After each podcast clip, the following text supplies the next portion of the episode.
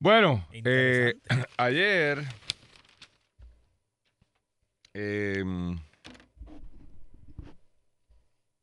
un secretario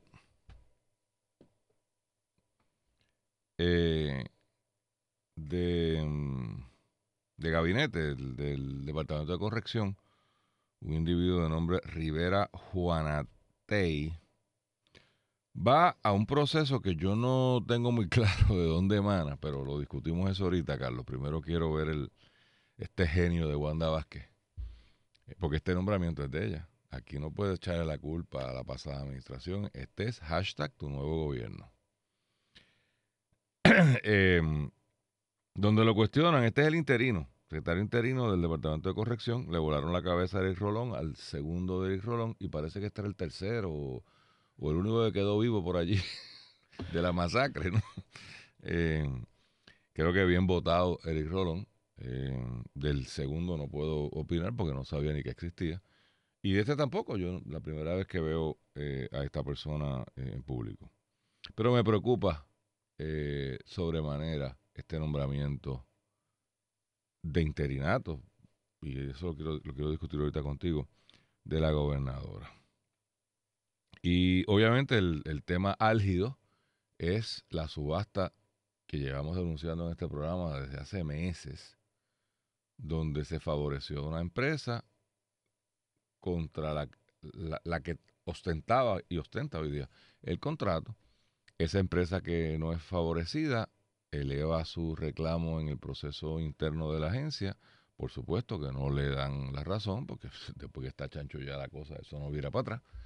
Va al tribunal operativo y el tribunal operativo, en una sentencia bastante fuerte, revoca la determinación de la Junta de Subasta. Digo bastante fuerte porque más allá de ir a los méritos, eh, lo que plantea es que esta gente se pasó por donde no le da el sol los reglamentos, sus reglamentos. Esto no es un issue de, de, alto derecho sofisticado, donde pues tal vez alguien en la Junta desconocía. No, no, no. El reglamento de corrección lo tiraron al zafacón e hicieron lo que les dio la gana. Estoy parafraseando lo que dice eh, el Supremo, por supuesto que no lo dice así de, de Hantan Plan. Y este señor, que yo no sé por qué razón la gobernadora lo escoge para seguir dirigiendo la agencia, está involucrado en un envío y comunicaciones oficiales con objeto. Él dice que no fue con esta subasta, que es otra subasta. Cuando menos actuó imprudentemente. Y digo eso porque lo admite. Su defensa, mira si es bueno, que su defensa es que no fue ilegal lo que yo hice, fue imprudente. Bueno, él tiene varios clientes allí en corrección que pueden argumentar lo mismo. Sabe Dios si fue Coyo esa defensa en los pasillos de su agencia de parte de su clientela. Porque cuidado que hay presos por ahí que dice que no hizo nada. Y debe haber alguno que otro que no haya hecho nada y cayó en algún lado. Así que el imprudente secretario de corrección de la gobernadora Wanda Vázquez dice lo que yo creo que es una barbaridad, Carlos. Y esto yo no sé cómo es que los legisladores se lo permiten. Bueno, a los periodistas, que no tienen mucho control. Cuando le están haciendo preguntas, dice, más adelante, estoy leyendo el vocero Ayesa Díaz Rolón, página 3. Más adelante indicó a periodistas que no hablaría del proceso de subasta en sus méritos, que es la, el ajo del asunto, ¿no? Porque es una cuestión que está subyúdice. Entre paréntesis, bajo consideración del tribunal. La periodista le traduce el latinazgo de abogado acabado de graduar. Eh, y estoy impedido de entrar hasta tanto esa controversia se resuelva. Mire, no sea disparatero no sea embustero. Tú sabes, a mí de verdad que cuando mienten así es, es una cosa que es horrible. Puede ser que yo desconozca que haya una orden de mordaza impuesta por el tribunal. Pero que yo sepa, los tribunales apelativos, yo no tengo recuerdo. Me perdonas. Habrá una orden de mordaza de un tribunal si lo hubiera. Y la orden de mordaza del tribunal no va contra otra rama de gobierno y no puede impedir que la Asamblea Legislativa indague y pregunte. O sea, esto- e- e- eso, ese- ese es, ¿sabes? Podrá ser que la prensa no te lo puedas decir. Será que tú no andes hablando, Bray, pero en una investigación formal de una rama de gobierno, la teoría de separación de poderes imposibilitaría también eso. O sea, que para que para el disparate que está Es diciendo, doble, hay otra razón yo adicional. Yo no lo había visto de ese ángulo. No, yo lo estoy viendo como que no. Yo no tengo recuerdo. Tú tienes más años que yo en la práctica. Que un tribunal apelativo emite una orden de mordaza. No. Para empezar, para empezar, es prácticamente. O sea, todo es por papeles. Porque las órdenes de mordaza a nivel de instancia se emiten en casos de alto interés público donde. Ya. Yo no hablo más porque yo estoy subyúdice con la noticia. Mira, eh, para continuar, eh, ¿verdad? analizando eh, la designación del sustituto de Eric Rolón en el Departamento de Corrección, pues es importante traer a colación, porque O- ojo con eso. Porque es una designación de interino. por eso voy. El artículo 173 del Código Político señala que en todos los casos en que ni el jefe, eh, ni el auxiliar o delegado de algún departamento, oficina o negociado del gobierno estatal pudiera desempeñar las obligaciones del mismo, ya sea causa de muerte, renuncia, separación ausencia temporal, incumbirá al gobernador eh, a su arbitrio y con la aprobación del Senado disponer que el jefe de cualquier departamento, oficina o negociado desempeñe las obligaciones del cargo mientras se nombre el respectivo sucesor o cese de dicha incapacidad o ausencia temporal. Es decir, de ordinario, cuando el señor o señora gobernadora nombra a alguien, esa persona debe ir a un puesto ejecutivo, ¿verdad? Tiene que ir al proceso de confirmación del Senado, salvo que lo haga fuera de, de sesión. De otro Pero, lado, Y va cuando tan pronto empiece la La sesión. sesión. Va. hay que someterlo. Y si no actúa la Asamblea Legislativa, pues no quedó confirmado y tiene que abandonar la posición. Ahora, si lo que pasa es que la, se renuncia a la persona eh, y todavía el gobernador o gobernadora no ha designado a nadie, se supone que dentro del esquema orgánico de la agencia hay una estructura De eh, permanente establecida de sucesión y ahí subiría esa persona, podríamos decir, por accidente y de facto, eh, en lo que el gobernador o gobernadora decide. Típicamente el subsecretario. El de la subsecretario. agencia. Ahora, cuando ninguno de las estructuras eh, puede subir o la, la gobernadora nombra a alguien que no es de esa estructura este, orgánica regular, el código político entonces requiere que haya una especie de consulta o colaboración entre el gobernador y, y la Asamblea Legislativa y el Senado sobre la eh, estadía, si podemos decir, de esa persona. Así que es una situación muy peculiar de un nombramiento eh, que no, no es en propiedad, sino temporal, que requiere eh, algún aval del Senado. Yo me imagino que eso está ahí para evitar que un gobernador le dé vuelta al proceso de confirmación designando interinos. O sea, si, si yo no tuviera eso en el código político, ¿qué impediría entonces que yo, gobernador, diga, pues Carlos Díaz Olivo va ahí de interino, en lo que yo busco el que voy a someter como permanente? Y estás ahí un año, en teoría el, el cuatrenio, eh, sin que tengas una eh, autorización legal, por decirlo así, porque hay un orden de sucesión. Eh, si hay un orden de sucesión, esto no aplicaría en teoría, ¿no? O sea, porque sería el, el- el que por ley le toca estar ahí. Así que es en ese contexto. Ahora, que estamos viendo esta vista. O sea, este señor, ¿qué pasó? ¿Ya? déjame decir algo, porque si yo no me voy a tener yo que reclamar aquí de esta. ¿No me deja hablar, Wilfredo? Es que yo no entiendo estas... No, mira, no rápidamente, Luis, y lo, y lo seguimos después de, de la pausa. Eh, el, el funcionario designado plantea que lo que él hizo fue compartir con unos miembros de la Junta eh, eh, y con otras personas el, uno- la opinión del tribunal. Y, y a eso es que, que supuestamente hay un señalamiento Si de eso- interferencia. Por eso, si yo no- verdad, como que si eso es, es nada más, a mí me parece una cosa, pues un documento público que cualquiera pueda Pero ¿y por qué él dice que es imprudente entonces? Yo no Es entendí. No, por eso te lo pierdo- plan- déjalo ahí, te lo planteo, porque es que léelo y me, me estaba raro sí, que también. por es, que si ese o es, pues no me parece que, eso sea nada, cosa ni impropio, ni alteró la sustancia de una subasta ni el proceso. De este, esta vista de ayer de Rivera Juanate, que está, está llena de falta de información todo este proceso. Y sé que he hablado mucho, pero estoy tratando de dar los datos. El, el, el lío aquí es, y, en los dos periódicos, en, el periódico El Nuevo Día, a la página 10, Javier Colón Dávila, y ya di la cita de, del vocero, que es eh, la página 3, Ayesa Díaz Rolón.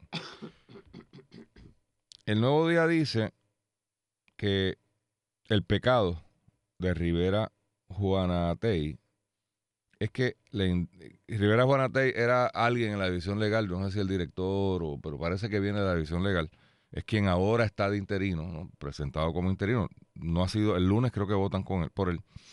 Pero le indica a Carranza, Carranza es el de la Junta de eh, Reconsideración de Subasta. Es, el proceso interno de la agencia cuando algún licitador entiende que la cosa no, no, estuvo correctamente adjudicada, va a este proceso, y esto es típico en todas las agencias, hay un mecanismo administrativo, y de ahí entonces usted pasa típicamente al apelaciones, no se va a instancia, se va directamente al Tribunal de Apelaciones.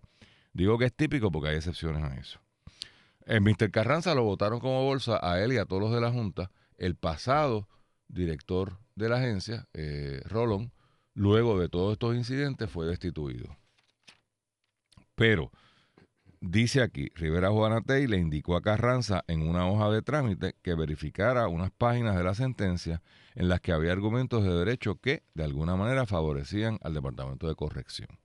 O sea que la comunicación que tiene don Rivera Juanatey, quien supongo es abogado, es enviarle al presidente de la Junta de Subastas o de Reconsideración de Subastas de su agencia una sentencia que puede resultar pertinente a, lo que está pasando.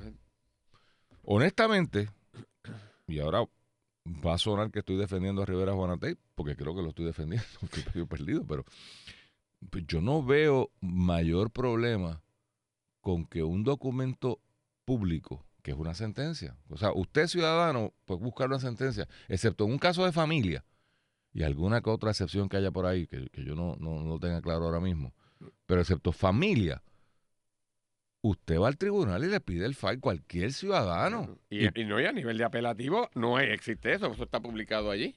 Yo no sé si familia mantiene... En apelativo. En no sé, yo no, tú haces más familia que yo, así que... de, Cualquiera hace más familia que yo, porque yo, cuando, cuando haya allí una pobre corporación involucrada, bueno, que tiene, que proteger, pero... Eh, pero para, para propósito, los procedimientos de familia eh, son privilegiados en el sentido de que son confidenciales, inclusive usted no puede entrar a sala. Eh, usted puede, las partes pueden excluir que, no haya más nadie aquí porque se está discutiendo algo pues, que, que, es íntimo, que es familiar. Eh, y obviamente esto no es un caso de familia, así que punto, no, tiene nada que ver con esto. Em, así que estamos ante un documento público que este señor le envía al jefe de la Junta de Reconsideración de su agencia. Claro, hay una hoja de trámite que podría alguien entender que le está dando algún tipo de legal advice.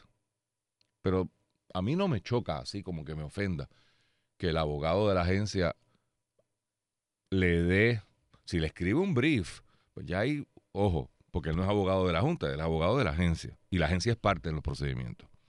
Pero aparentemente el problema, Carlos, es que alguien se inventó en la agencia un reglamento, y, y cito el mismo periódico. En síntesis, el Tribunal de Apelaciones determinó que Rivera Juan Tey falló al comunicarse con Alberto Carranza, quien entonces presidía la Junta de Reconciliación de Subasta, organismo, y esta es la parte importante, organismo al cual su reglamento prohíbe que a sus miembros tener comunicación con los funcionarios del Departamento de Corrección, como Rivera Juanatey, para garantizar la independencia de la toma de decisiones. Ok. Yo puedo entender que un reglamento diga, usted no pudiera cabildearle a la Junta por allá en privado, porque usted es parte de este asunto. O sea, lo que está adjudicando esta Junta es la corrección de las actuaciones del Departamento de Corrección. Pero se debe extender eso a que yo no le puedo enviar una sentencia. O sea, interpretar un reglamento de esa manera como que está fuerte. es, es ser un leguleyo. O sea, la, la gente que, que, ah, pues busca, la, enreda la cosa, pues, pues, pues, obviando el objetivo real. El objetivo real Que debe no se ser, traquetee. ¿verdad? Que no se traquetee. Pero yo no puedo ver cómo se puede traquetear con simplemente compartir una expresión judicial. del propio tribunal. del propio- ¿Sabes? No sé. O sea, por eso a mí me choca. Pero por otro A lado, menos que Luis, de nuevo, ¿verdad? Hay otro elemento que, no que no esté sabemos, aquí, por pero eso. de lo que estamos leyendo, no- uno de verdad no- se le hace esto me- me- me- complicadísimo. me da- y yo, eso hay que mirarlo, esos reglamentos. Segundo, me confunde aún más que este señor Rivera Juanate hace una admisión de culpa y su defensa es que no fue ilegal, pero que fue imprudente. Bueno, pero espérate, ¿cómo que fue? O sea, o, pues, ¿cuál es la impru- O sea, él bueno, la considera imprudencia que, con- supongo que, al- que al tribunal decir que, que actuó mal, pues él lo da por sentado. No, pues, pero, pero pues, si yo lo actúo... Oye, espérate, Carlos. Claro. podrá venir el Tribunal Supremo de los Estados Unidos junto con el de Rusia en una opinión concurrente. A ver, sí, yo entiendo que yo no lo hice mal. Yo lo entiendo. claro, Mire, esa es la opinión del acuerdo. tribunal, la respetamos, estamos. Esto- Creemos en el sistema, así que nos respetamos. Pero yo creo que el tribunal se excedió, eh, no entendió bien el proceso, qué sé yo. es cómo el interés público de Puerto Rico, la verdad, de nosotros, se afectó porque se compartiera una sentencia del Tribunal de Apelaciones. Es más, voy más allá. a- Mira, yo no sé qué, qué determinó el propio Tribunal de Apelaciones, pero, o sea, voy, voy más allá, Carlos. pero yo no entiendo. Voy más allá, voy más allá, voy más allá, voy más allá. Y de nuevo, estoy eh, tratando de entender esto lo más favorable a este, a este señor, que él mismo se hundió. Vamos a suponer que, que más en este caso, revocaron a la Junta. Revocaron a la Junta. No hay un deber de alguien decirle a la gente de la Junta, miren, léense esto por Dios que los acaban de revocar, no metan la pata de nuevo. No, o sea, Sí. no, no me parecería lógico que si yo soy el, el secretario, le voy a decir a mi junta, muchachos y muchachas, Pero bendito sea Dios, ocurre mire lo que dice aquí. días, a colegas, gente en la misma universidad, gente, como compañeros, amigos, uno hasta tú, tú ves, una, ves una sentencia o ves un artículo que tiene que ver sobre lo que dice, mira, vete, se lo Yo- habráse visto. Aquí hay un Pero- atentado contra el conocimiento y la razón, yo no sé. Por eso, o sea, o, o me falta información que no tenemos, pero yo no veo, o sea, yo no veo ni la imprudencia. La, la imprudencia es haberla admitido, eso sí lo hace imprudente. Nada, eh, me preocupa porque, y, y- y- de nuevo, desde el punto de vista político, pues todo esto no es un programa de análisis legal o jurídico, porque relativamente legales somos. Eh, desde el punto de vista político, una vez más la gobernadora no le dieron toda la información y tomó decisiones a, a- a ciegas. Porque de verdad que en uno de sus primeros, este es su tercer nombramiento, yo creo, que es una bobería, porque es un interinato. Sea, vamos a poner esto en contexto. Este señor no está nominado para el puesto. Presumiblemente están buscando a alguien.